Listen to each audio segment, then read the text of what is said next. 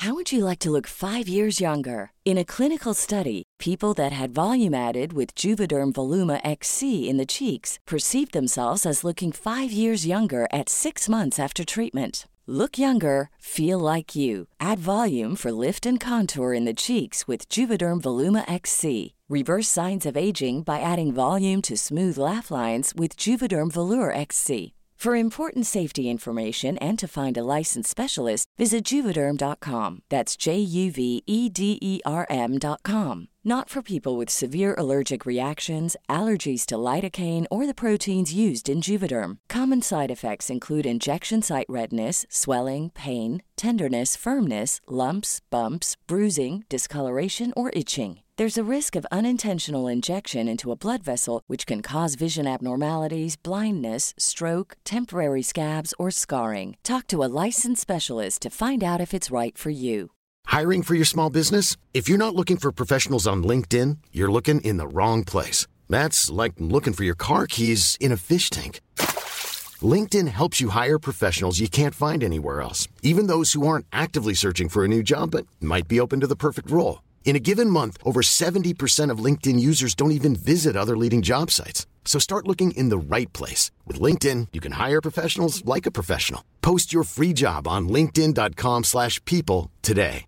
Ready to pop the question? The jewelers at BlueNile.com have got sparkle down to a science with beautiful lab-grown diamonds worthy of your most brilliant moments. Their lab grown diamonds are independently graded and guaranteed identical to natural diamonds, and they're ready to ship to your door. Go to Bluenile.com and use promo code LISTEN to get $50 off your purchase of $500 or more. That's code LISTEN at Bluenile.com for $50 off. Bluenile.com code LISTEN.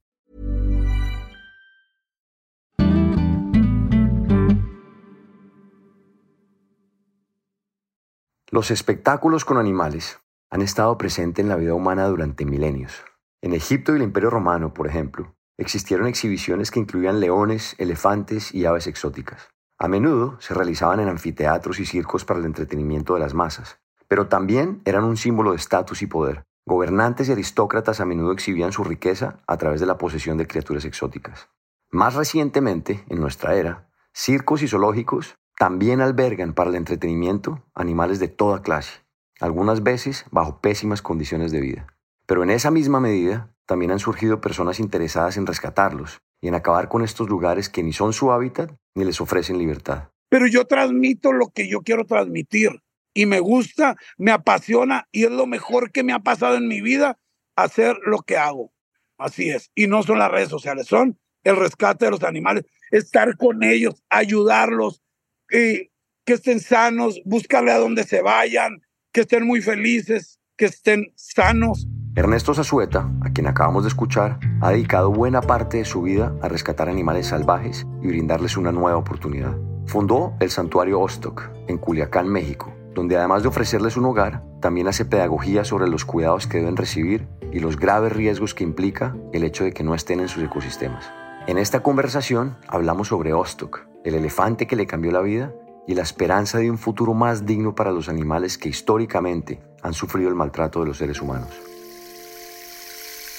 Mi nombre es Nicolás Ibargüen, soy periodista ambientalista y amante de la naturaleza, pero sobre todo soy alguien que está convencido de que debemos cambiar la relación que tenemos con la Tierra. Bienvenidos a Elemental, un podcast sobre el único planeta con vida del que tenemos noticia, nuestra relación con él y sus demás especies.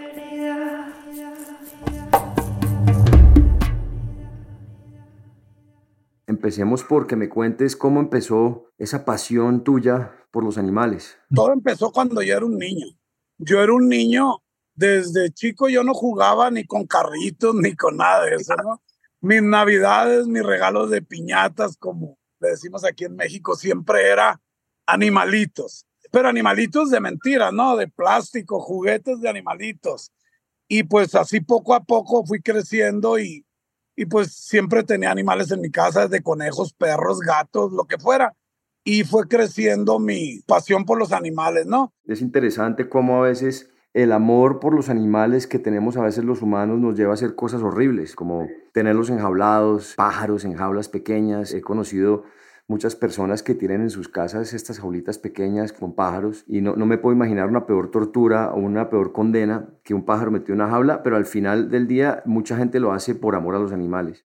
Y de ahí pues surgen los zoológicos y todo esto de, lo que ya tendremos tiempo de hablar, pero me parece interesante que me nombres el tema de, de evolucionar y que ahora estés dedicado al rescate. Sí, fíjate que ahorita que mencionas la jaulita en la casa, hay muchos temas como eso que te vas dando cuenta con el paso de los años. Esa gente, te aseguro, esa viejita que tiene su canario en su casa en una jaula, pues es un algo que para sentirse que está protegiendo a alguien lo hacen, que además hay animales que ya han nacido bajo cuidado humano y que pues esos animales difícilmente van a sobrevivir en el medio silvestre y todavía hay una gran cantidad de esos animales. Yo creo que el punto está en realmente ir viendo qué necesita el animal. O sea, que se te vaya abriendo el panorama de, bueno, si tengo un canario que él nació bajo cuidado humano, pues no lo puedo liberar porque lo va a matar un gato porque no tienen la pericia para saber sobrevivir. Pero si a ese canario le pueden hacer un lugar muy grande para que él se sienta mejor. O sea, ese tipo de cosas yo creo que se pueden hacer y las vas pensando. De alguna manera son animales que tienen seguro el sustento. Y la verdad ahorita, como va todo, cada vez está más difícil, ¿no? Cada vez en vida silvestre hay menos lugares. Fíjate que hay una historia ahí que se me quedó muy grabada a mí. Yo soy, aparte de ser presidente del Consejo de Ostoc, yo soy presidente de la Asociación de Zoológicos Creadores de Acuarios de México. Y hay un tema, Escaret. Escaret tienen un programa de conservación y reproducción de aramacao, de la guacamaya roja que hay desde México hasta Sudamérica. Ellos lo que hacen es, lo reproducen y repoblan áreas, porque aquí en México cada vez hay menos, porque han ido acabando con los árboles, con la selva, como en todo el mundo desgraciadamente. Entonces, ellos se me quedó muy grabado un día porque yo le preguntaba a Rodolfo, que era el director, oye Rodolfo, ¿dónde están liberando? Me dijo, no, ahorita no podemos liberar. ¿Por qué? Le dije, porque ya no hay lugares que puedan liberar. Se los han acabado. Si la guacamaya, vamos a decir, comía cierta semillita que daba tal árbol, ya se acabaron esos árboles. Entonces empiezan a haber ese tipo de conflictos. Por ejemplo, de Honduras yo conseguí, porque es la misma guacamaya que hay en Honduras, hay un programa que se llama Aramacao, así se llama, y me hablaron, oye, pueden donar guacamayas de me puedes conseguir, porque queremos, pues nosotros tenemos el programa, pero no tenemos ejemplares para liberar. Le dije, sí se puede, los conseguí, pero se atraviesa otra cosa, las leyes. Aquí en México está prohibido importar, exportar o cualquier cosa con especies de citácidos que sean semejantes, bueno, todos los citácidos, no semejantes. De México no lo puedes exportar ni importar ningún tipo de citácido. Entonces, el tema legal también se complica. O sea, hay muchas cosas que se complican, ¿no? En el tema de, de muchos animales. Sí, lo que mencionas es muy interesante y quiero que lo, lo miremos más adelante a profundidad porque es este tema de en el rescate de los animales que nosotros, la humanidad me refiero, rescatamos animales y creemos que por darles un espacio, por ponerlos en jaulas o, o así sean espacios buenos y mejorados para ellos, creemos que estamos salvando una especie. Pero al final del día, una especie no es sino un indicador de todo un ecosistema. Y si el ecosistema no puede sostener a esa especie es porque el ecosistema está dañado y en peligro. Hablemos porque me interesa que me cuentes un poco sobre Ostok. Sé que estás en el consejo, pero ¿qué tan involucrado estuviste en la creación de este lugar, de este santuario? Bueno, ahí te va. Como te comenté ahorita, el rescate de los animales lo hago hace muchos años mucho. Y lo hacemos de una manera profesional, o sea, yo tengo un grupo de especialistas, veterinarios, biólogos que saben y que hacemos el grupo cuando hay un rescate y nos vamos y entre todos se hace. Pero ¿cómo empieza Ostok? Ostok empieza, era una idea que ya traíamos en la cabeza. Ya esto era un tema desde niño que yo traía en la cabeza. Yo decía, cuando ya esté viejo, que ya estoy, a los 60 años o antes, quiero pues ya no trabajar y dedicarme solamente a rescatar animales y ver que tengan bienestar. Entonces, nosotros inicia, me voy a ir para atrás antes de iniciar el día 1 de agosto. Cuando yo era un niño, tenía unos 12 o 13 años, en la esquina de mi casa ya ves que los circos llegaban casi casi a un lado de la catedral en las ciudades en el mero centro, ¿no? Igual en Culiacán. Entonces, a mí algo que me marcó mucho, donde empecé yo con esa inquietud, fue que en el circo que estaba en la esquina de mi casa a 80 metros, llegué un día, yo todas las mañanas iba y me asomaba, veía los animales. A mí la función no me llamaba tanto la atención, a mí me llamaba la atención ver cómo alimentaban a los animales, quién los atendía, cómo les limpiaban, todo eso. Y un día yo llego al circo, era un sábado en la mañana, de hace 47, 50 años, y llego y los cuidadores de los animales estaban preocupados porque no había agua, se había acabado el agua. En el circo llevaban con pipa, se había acabado. Entonces yo, sin medir lo que podía pasar, le digo, llévenlos a mi casa, llévenlos a mi casa. Obviamente en una colonia normal, o sea, una colonia bien, pavimento, todo, o sea, bien, un fraccionamiento. Y me agarraron la palabra y se llevaron a mi casa elefantes, hipopótamos, caballos, came, todo. Y yo saqué una manguera y se las di, le digo, bañenlos y denles de tomar agua. Duraron, yo creo que de las 8 de la mañana como hasta las 12, llega mi papá y casi le da un infarto. Ya te imaginarás cómo estaba el piso de la cochera de mi casa de excremento, un cochinero. Pero mi papá en ese entonces, él siempre, mi papá, en mi casa nadie es de animales. O sea, hay joyeros, hay gente de los seguros, hay mucho comunicador, o sea, X, cada quien lo suyo, de los animales yo. Entonces llega mi papá, pero él siempre fue muy comprensivo con nosotros, con todos, somos nueve hermanos. Entonces, pues yo, papá, pues ni modo, me dieron lástima y no había agua. Y bueno, así empieza esa historia, ¿no? Yo quería que todos los días llevaran los animales a mi casa, pero pues no, no se pudo un día porque no había agua y bye. Gracias, pues gracias a ustedes por hacer esto. Pasan los años, yo sigo en los animales. Cuando entra en vigor la ley de circos sin animales, yo me empiezo a dar cuenta que los cirqueros empiezan a dejar en la carretera sus animales tirados, así jaulas con los tigres, con los leones, como radiografías, tengo mucho documentado todo, pero la verdad yo ni los culpo porque llegó la policía, por decir algo, la, la procuraduría les dijo, si el día fulanito tienes animales aquí, te voy a llevar a la cárcel. Punto. Entonces, bien asustados, los abandonaron, esa es la realidad. Algunos no los abandonaron, pero los llevaron a lugares Aquí en México no hay ningún lugar que el gobierno tenga para recibir animales que se encuentran en situaciones como esa. Bueno, ¿qué tal en lugar de hacer un zoológico, hacemos un centro de rescate? Aquí en México no hay. Pues hay los que son de mentiras, que ahorita lo vamos a platicar, que es Black Jaguar, White Tiger, que eso nunca fue un centro de rescate, ni un zoológico, ni nada. Pero bueno, entonces le gustó la idea al presidente municipal, pusimos la primera piedra, Arturo, mi familia, todo yo siempre trabajo mucho en familia, mis hijos siempre andan conmigo y mi esposa, o sea, siempre como que trabajamos así. No sé qué tanto a ellos les puedan gustar los animales, pero lo que sí te puedo decir que nos gusta estar juntos y siempre trabajamos todos juntos. Entonces nos fuimos a Valle de Chalco, pusimos la primera piedra, empezamos con los planos, todo lo que íbamos a hacer y todo. Y un día voy llegando yo a Valle de Chalco, a la casa del presidente municipal, teníamos una reunión y sale la camioneta de él con él tirado con un balazo en la cabeza. Y yo, ¿qué pedo? ¿Qué pasó? Pues resulta que llegaron y lo balacearon. Casi me toca a mí un balazo porque yo iba llegando y ahí se acabó. Se acabó el proyecto. La verdad nos volvieron a hablar, me volvieron a hablar de Valle Chalco, el nuevo presidente, y la verdad dije, no, yo soy de Sinaloa, que tiene una fama de, pues de repente que hay conflictos. Dije yo, si en Sinaloa no me pasa nada, porque es una ciudad, Culiacán es una ciudad realmente que a lo mejor ha tenido eventos de esos, pero que es una ciudad que la gente nos conocemos, que es gente buena y todo. No, dije yo no, yo aquí no la voy a perder, como decimos nosotros. Hoy llegó a Sinaloa el famoso elefante Big Boy, atracción principal del circo de los hermanos Fuentes Gasca por más de 20 años.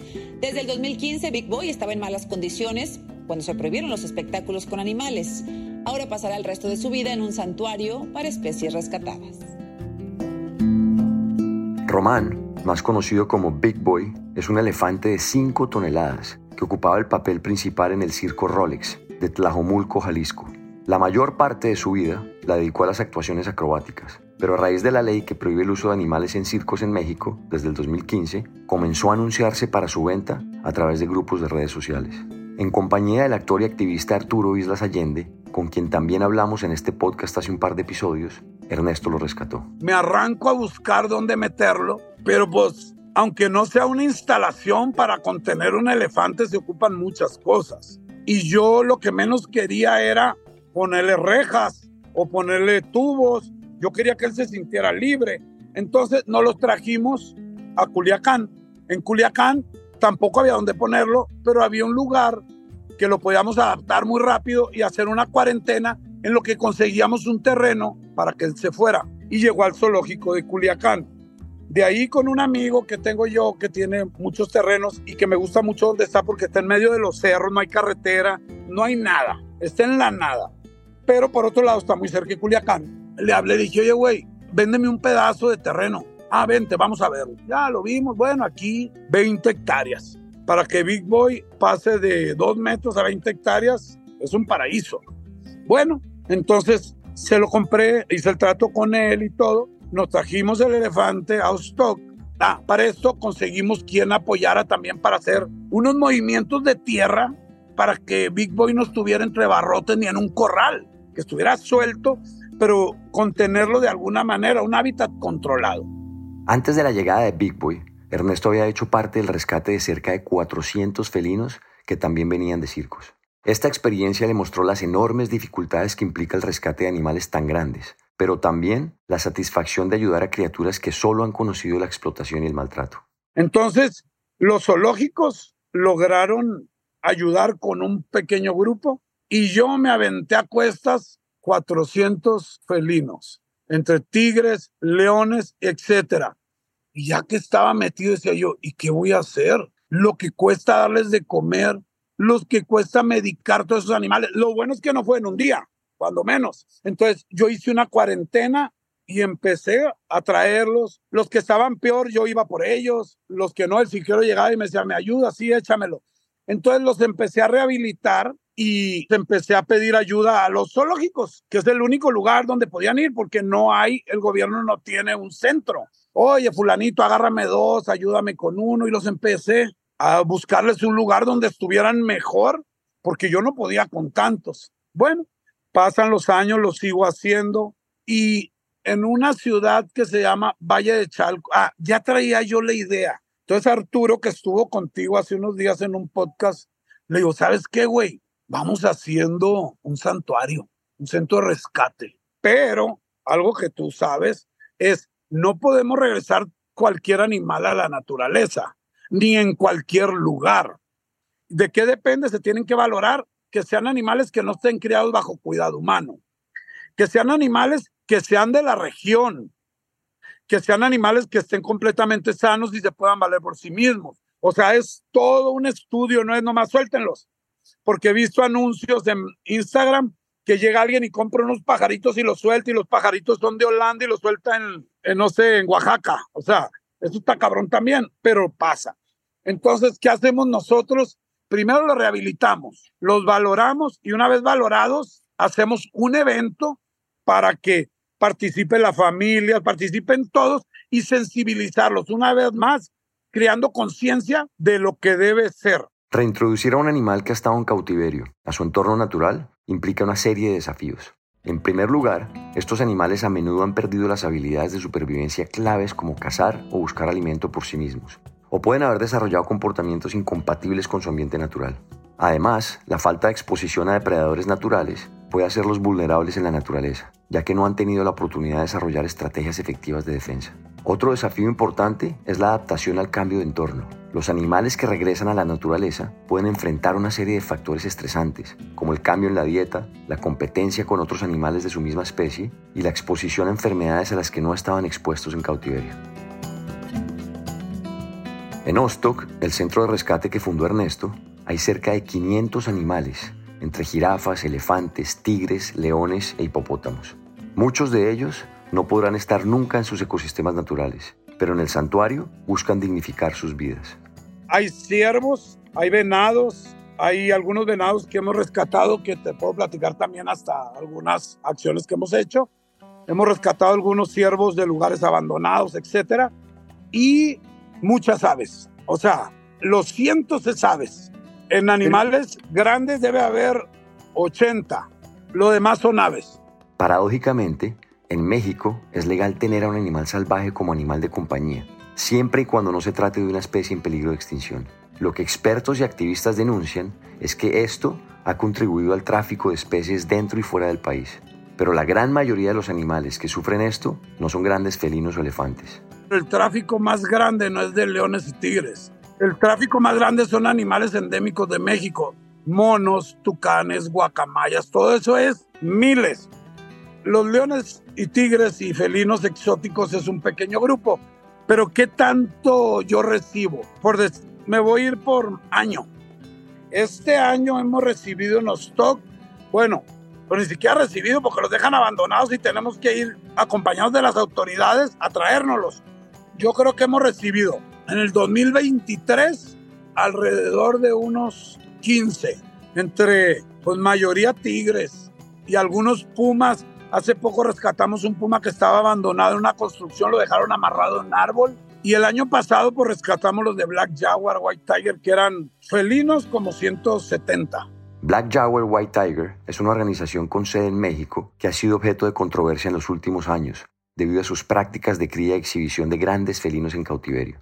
Aunque la organización argumenta que su objetivo principal es la conservación de estas especies en peligro de extinción, ha sido criticada por expertos y activistas por el estado de salud en el que están los felinos que alberga. En redes sociales se promovía el contacto estrecho entre los animales y los seres humanos, muchas veces influenciadores que no brindaban el contexto adecuado sobre la vida salvaje. Mientras que algunos argumentan que esto ayuda a aumentar la conciencia sobre la conservación de la vida silvestre, otros lo ven como explotación, que puede fomentar una percepción errónea de que los felinos son mascotas o juguetes para el entretenimiento humano, o simplemente la creencia generalizada de que los humanos tenemos mejor derecho o superioridad sobre el resto de las especies. Y esto es justo lo que ha habitado Ernesto con Ostok. Ostok está cerrado al público, no genera ingresos. Lo único que nosotros hacemos de gente es, por medio de las relaciones que tengo yo con pues, gente muy importante en el tema de los animales, pues gente del San Diego Sur, del Bronx, de los zoológicos de México, de todo, a los especialistas, yo los invito y apoyamos a los jóvenes de bajos recursos que estudian veterinaria para que puedan hacer sus prácticas o sus capacitaciones, etólogos, biólogos, veterinarios, en el tema de los animales, que se capaciten de manera gratuita y lo único que pedimos es que tengan calificaciones reales y que ya casi terminen, porque la verdad mucha gente le gusta ir a tomarse una foto, subirla a sus redes y va y eso a mí no me gusta. Yo quiero que sea algo muy formal y que se beneficien de alguna manera a los jóvenes. Entonces eso es lo que hacemos en Ostok. Pero ¿qué condiciones debe tener un centro de rescate para darles bienestar a los animales? Por ejemplo, los leones están en lugares pues de más de 15 mil metros y aparte que está toda la vegetación a como es, entonces ellos andan felices. Los tigres igual tienen un lugar muy grande y acabamos de construir otro hábitat para otra familia de tigres porque hay una familia de tigres que estamos improntando entre ellos, que son varias hembras que llegaron de un zoológico que tenía problemas y me habló el gobierno, me dijo, ayuda, sí, sí, te ayudo. Y me traje unos tigres. Entonces, estamos haciendo, pues vamos avanzando, vamos, vamos construyendo lugares para que estén bien. Pero así como la capacidad, como dices tú, espacio tenemos, pero lugares, o sea, espacio en territorio tenemos. Son más de 100 hectáreas. Pero el problema es que cada uno tiene su requerimiento. No está fácil. Hasta ahorita hemos podido, pero ya estamos en el límite del alimento, si es algo de problema porque donan una parte, la otra la tengo que comprar yo. O sea, no está muy fácil. Que la verdad, yo ahorita, pues mi trabajo es básicamente atender a los animales y pues yo le estoy sacando al cochinito, como decimos aquí en México, a la alcancía para mantenerlos. Y el cochinito, como dice Ernesto, debe mantenerse lleno para sostener un lugar de estas dimensiones? Osto cuesta 600 mil pesos mensuales. 35 mil dólares al mes más o menos, de los cuales yo creo que la mitad sí la consigo en alimento. Vamos a decir, te va otro ejemplo. En Sinaloa es una tierra agrícola. En los meses que hay legumbre y todo, que es más o menos de octubre a mayo, me va muy bien porque descanso a mi bolsa. ¿Por qué? Porque los agricultores, cuando el precio en el mercado no lo consiguen, ellos agarran todo el producto y lo tiran. Entonces, en lugar de tirarlo, a mí me hablan, oye, ¿te interesa que te regale un tráiler de 20 toneladas de pepino? Sí, échamelo. O te regalo 10 toneladas de sandía, échamelo. Entonces, todo eso se lo comen mis animales. Lo que no alcanzan a consumir mis animales, busco a ranchos cercanos y le regalo. O sea, en ocasiones me doy el gusto hasta de regalar, no siempre. Pero ahorita, por ejemplo, de julio, agosto, septiembre, estos tres meses son duros, son duros porque si bien es un, tengo un consejo, pero no hay como que alguien que apoye con los gastos el día a día, que el día a día es muy fuerte. Entonces ahorita yo sí pues tengo que sacar de mi bolsa, pero los otros ocho meses fluye muy fácil porque hay muchos agricultores que me hablan, te mando 20 toneladas, échamelos, o te mando esto. Igual la carne, igual el pollo. Hay pocas cosas más inspiradoras, creo yo, que ver un animal que ha sido sacado de su hábitat, que ha sido maltratado, abusado, y después verlo regresar a su entorno natural, o por lo menos a un entorno que se parece de la forma más cercana a su entorno natural. Cuéntanos algún momento memorable en el que, que te haya quedado marcado, que hayas presenciado una escena así. El año pasado, en el rewilding del 2022. Me quedó muy marcado cuando liberamos, pues eran, era un evento, porque como te digo, para sensibilizar, para que la gente sepa, se tiene que mostrar. Invité a mucha gente, fuimos, liberamos unos patos. Y era tan bonito ver cuando los soltábamos. Liberamos cocodrilos en el mismo dique y patos al mismo tiempo. Nomás que hubo dos acciones. Bueno, cocodrilos chiquitos, de esos bebés que llevan de tráfico. ¿Cómo ver cómo van corriendo hacia el agua los, los bebés? Porque ellos saben, los pones y empiezan a correr hacia el agua. Y ver al mismo tiempo que liberaba los patos y cómo levantaban el vuelo. Esa sensación es única. El rewilding para mí es más inspirador aún que el rescate. Sientes una sensación de pude ayudar. Cuando tú los liberas, dices, pude ayudar. El rewilding o resilvestración, como se le conoce en español, es un enfoque de conservación que busca restaurar ecosistemas y sus procesos ecológicos a través de la reintroducción de especies nativas o de la eliminación o reducción de actividades humanas que han perturbado estos ecosistemas. El objetivo principal es recuperar su salud y la funcionalidad para que la naturaleza siga su curso y florezca la biodiversidad de forma más natural. Y en este punto hay que hablar de una polémica. En Colombia, desde los años 80, habitan las especies invasoras más grandes del mundo, los hipopótamos. Su presencia en la cuenca del río Magdalena, el afluente más grande del país, y otras zonas cercanas, ha impedido precisamente eso que mencionamos antes, la funcionalidad del hábitat. Esto ha encendido el debate sobre qué hacer exactamente con estos animales. Algunos expertos plantean sacrificarlos por el bien de los ecosistemas y las especies nativas pero otros aseguran que existen todavía vías para reubicarlos. Mira, hay un grupo, muchas veces y con todo el respeto para los científicos, biólogos, illuminatis, que ellos, sí, perdón, porque se van a enojar, pero ¿por qué vas a decidir tú, el fusil sanitario, quién te da ese derecho? ¿Sí me entiendes? O sea, ¿cómo? Porque el Instituto Humboldt opinó que se pueden matar porque va a ser una plaga, como dijo Álvaro Múnera. Hay miles de búfalos acuáticos, miles. Hipopótamos son 200. Pues si es lo que quieren y no los reflectores porque son de Pablo Escobar y como son de Pablo Escobar tienen muchos reflectores, lo que quieren es quedar bien, pues que empiecen con los búfalos a buscar a dónde llevárselos. Pero están recios a matarlos.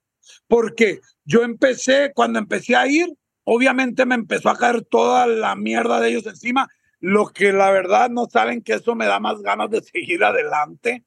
Los comentarios de por qué esa sueta si es de los animales, él sabe que es una plaga y que los deben de matar. Inconsciente. Ah, chinguen a su madre todos los biólogos, no me importa lo que digan, la verdad, no me interesa. O sea, no estoy para darles gusto. Para mí, lo primero es salvar a los animales. Si ese grupo de biólogos no está de acuerdo, pues qué pena que el gobierno les vaya a hacer caso. Pero yo lo dudo. La opción que tenemos que conseguir yo es que al gobierno de Colombia no le cueste un peso. Obviamente yo no voy a poner tres millones y medio de dólares, pero sí voy a conseguir quien los ponga. ¿Me entiendes? Por ejemplo, hasta la ministra cuestionó, ay, que vayan a un finquero. Yo no soy ningún finquero ni ningún desconocido. Yo en México tengo mi nombre y yo soy el que representa todo el gremio de especialistas. Una, dos, qué triste que esta señora, como me dijo un amigo, ¿cómo va a ser posible que vayas de víctima a victimario?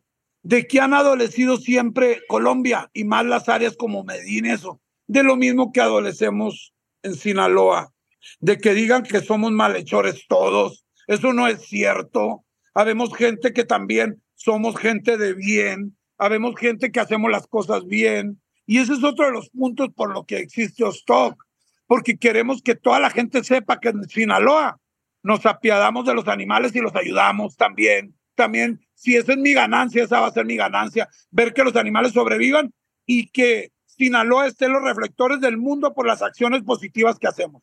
Entonces, es muy triste que un grupito de biólogos radicales mátenlos. ¿Por qué? Y yo lo dudo que los maten, porque ha sido muy grande la controversia. Y yo siempre se los digo, hay esta opción. Me acabo de reunir en Doradal con un grupo de activistas del pueblo. Entre ese grupo hay pros y contras, pues ya sabes. Había un grupo de gente que se dedica al turismo y decían, oiga, pero ¿por qué se los van a llevar? Eso no es así, nosotros generamos porque vamos y damos tour y los ve la gente y pagan. A ver, le dije, creo que no estás entendiendo. Número uno, yo no decido, yo nomás ofrezco apoyo. Número dos, si no nos llevamos una parte, los van a matar. Entonces tú escoge. Y estuve platicando con ellos hasta el último y dijeron, no, pues sí tiene razón lo que debemos hacer y hay una iniciativa de Cornare de esterilizar algunos pocos. Y te aclaro algo, que yo no soy muy fan de la esterilización tampoco.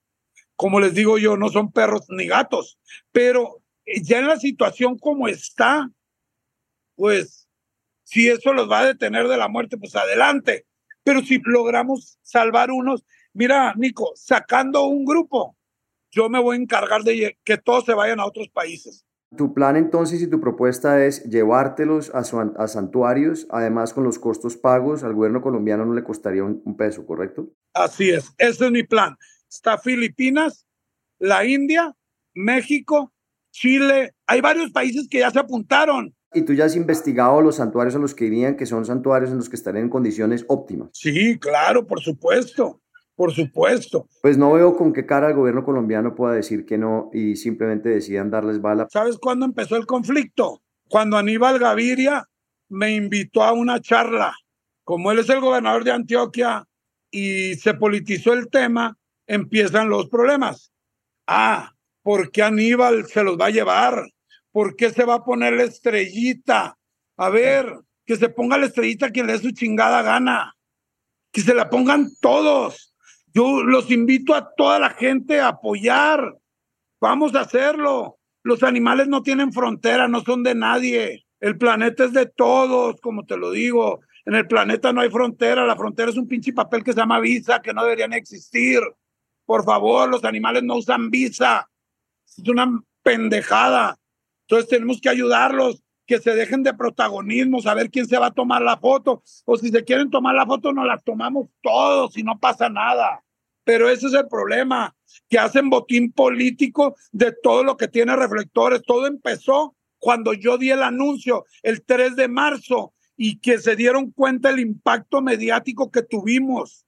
que estuvimos en todos los medios del mundo, desde Arabia, Rusia, Australia, México, Argentina y todo el mundo. En ese momento abrieron los ojos y dijeron, ah, mira qué buen capital, ese capital mediático que podemos captar, yo lo voy a hacer, pues que lo hagan, no importa, pero hay que hacerlo, ese es el problema. Ese es el problema, que no es un botín político los animales y en todos lados hacen un botín político porque se quieren sentir que son muy buenos y que la gente va a votar por ellos porque salvó un perrito. Pues imagínate ahora 200 hipopótamos, ¿cuántos reflectorzotes hay? Esa es la realidad. Entonces, así, directo, en dos frases, ¿cuál es tu mensaje para, para el gobierno de Colombia y para muchas de las personas, entre ellos varios biólogos que están intentando promover la erradicación? Mi mensaje sería que todos los animales merecen una segunda oportunidad. Y si se la podemos dar, hay que darla. Y yo cierro con no al fusil sanitario, aunque esté comprobado por la academia que es necesario a veces. Yo no estoy de acuerdo no al fusil sanitario o acá en México que le decimos rifle sanitario. Yo no estoy de acuerdo y yo creo que todos los seres vivos merecemos respeto. Esperemos que al gobierno colombiano le quede muy difícil y a la ministra tomar la decisión de matarlos por escuchar a un pequeño grupo de biólogos de academia que por estar viendo la visión de túnel de academia, que, que es paradójico porque justamente Humboldt decía completamente lo opuesto que la ciencia no se puede, digamos que dividir y especializar de tal forma que hay que tener una visión completa. Y en este caso incluye el bienestar animal, que no están teniendo en cuenta, no están viéndolo como una plaga. Y sí, sí he escuchado a muchos biólogos, desafortunadamente, simplemente yéndose a la fácil. Matemos a los hipopótamos porque son una especie invasiva. Entonces, gracias por lo que estás haciendo en ese sentido. Hay mucha gente como nosotros que, que siente el dolor profundo por el abuso animal, por la degradación de los hábitats pero al final del día están en sus vidas, están en las ciudades y se sienten impotentes. ¿Cuál sería un consejo tuyo a estas personas de cómo que pueden hacer, cómo pueden ayudar? Hay muchas causas que cuando lo quieren hacer lo pueden hacer. Es muy cómodo decir, no, pues es que yo estoy en la ciudad, no puedo. Yo también vivo en la ciudad, yo tengo oficinas en la Ciudad de México, siempre ando para arriba y para abajo, tengo mucho trabajo, represento a tres organizaciones top en México. O sea, no es fácil y lo hago ¿Qué es lo que tienen que hacer? Pues realmente aplicarse a hacerlo. Quererlo hacer. Porque no es la misma decir, pobrecito, hay que ayudarlo. Como a mí mucha gente me habla, uy, afuera de un Oxxo abandonaron unos perritos. Pues ayúdalos, cabrón. ¿Por qué voy yo por ellos? Ah, ya los estás viendo, los quieres ayudar, ayúdalos. Ah, y no lo hacen. El que quiere, Nico, lo hace. El que quiere, tú con tu programa, por ejemplo, que sensibilizas, creas conciencia y eso, es porque tú quieres, ¿verdad?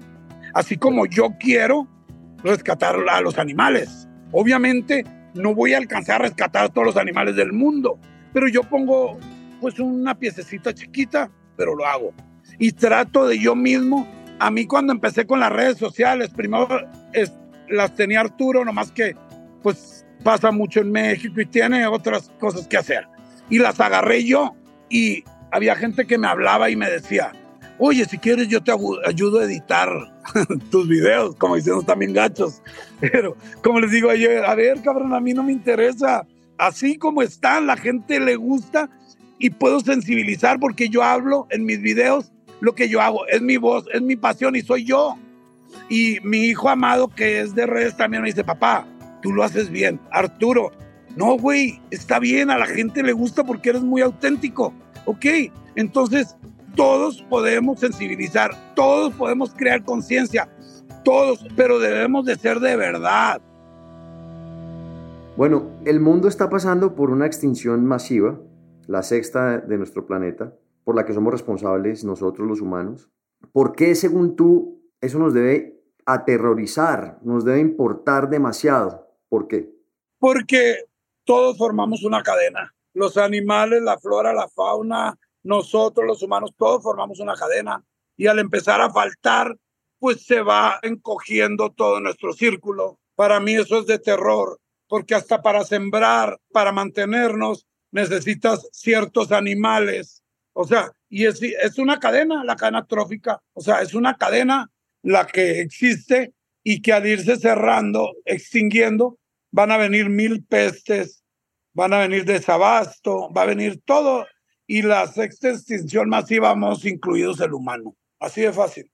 ¿Tienes esperanza en el futuro? ¿Ves un mundo en el que no tengan que existir los zoológicos ni los santuarios, en el que la humanidad de verdad entienda que tenemos que cambiar la relación que tenemos con los otros seres con los que compartimos este planeta, porque como decías ahorita, todo está interconectado, digo yo, es interdependiente y nuestra vida depende de la vida de los otros, así no lo entendamos, así nuestra inteligencia no, nos dé para entenderlo. Esperanzas muy pocas, ganas muchas, ganas de que eso fuera, pero esperanzas, yo veo que la gente sigue sin entender, está como lo del calentamiento global, que creen que son tonterías, esperanza, la verdad, y pues lástima por los que se quedan, porque a mí qué, si lo pudiéramos decir así, a mí en unos 15 años yo creo que ya 20 si me cuajo. Entonces, para mí, pues ojalá si se diera, porque mis hijos y mis nietos, que les tocara. Pero la verdad, yo dudo mucho como veo todo, todo tan radicalizado, todo tan ensimismado, que ojalá haya un cambio porque si no, con las ganas nos vamos a quedar nomás. ¿Y algunas palabras para terminar? Que todos busquemos una causa cualquiera, que sí se puede, y que nos pongamos a trabajar, porque desde, desde un teléfono opinando no vamos a hacer nada. Cualquier causa, lo que decías ahorita, es que hay gente que le frustra porque está en la ciudad. En la ciudad puedes hacer algo, ponte a recoger basura, aunque sea, y eso es una causa, ¿no? Ponte a platicar con la gente y sensibilizarla en el cuidado de los animales o del medio ambiente de lo que sea. Mis palabras serían esas. Todos podemos unirnos a una causa, hay que buscarla nomás y unirnos de lo que sea.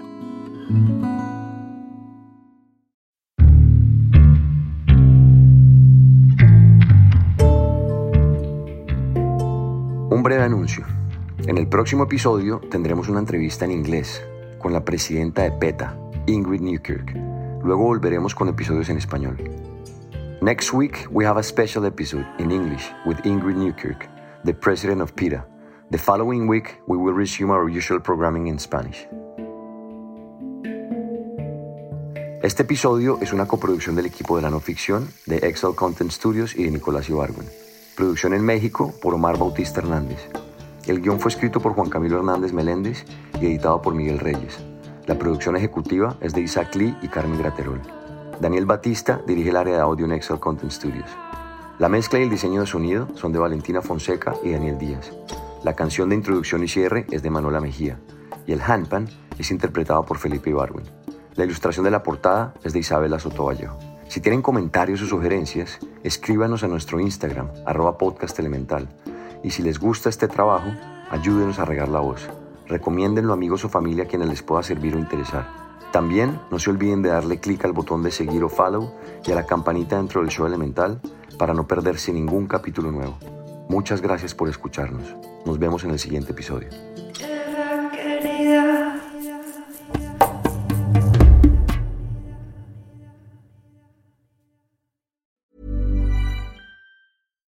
Hi, I'm Daniel, founder of Pretty Litter. Cats and cat owners deserve better than any old-fashioned litter. That's why I teamed up with scientists and veterinarians to create Pretty Litter. Its innovative crystal formula has superior odor control and weighs up to 80% less than clay litter.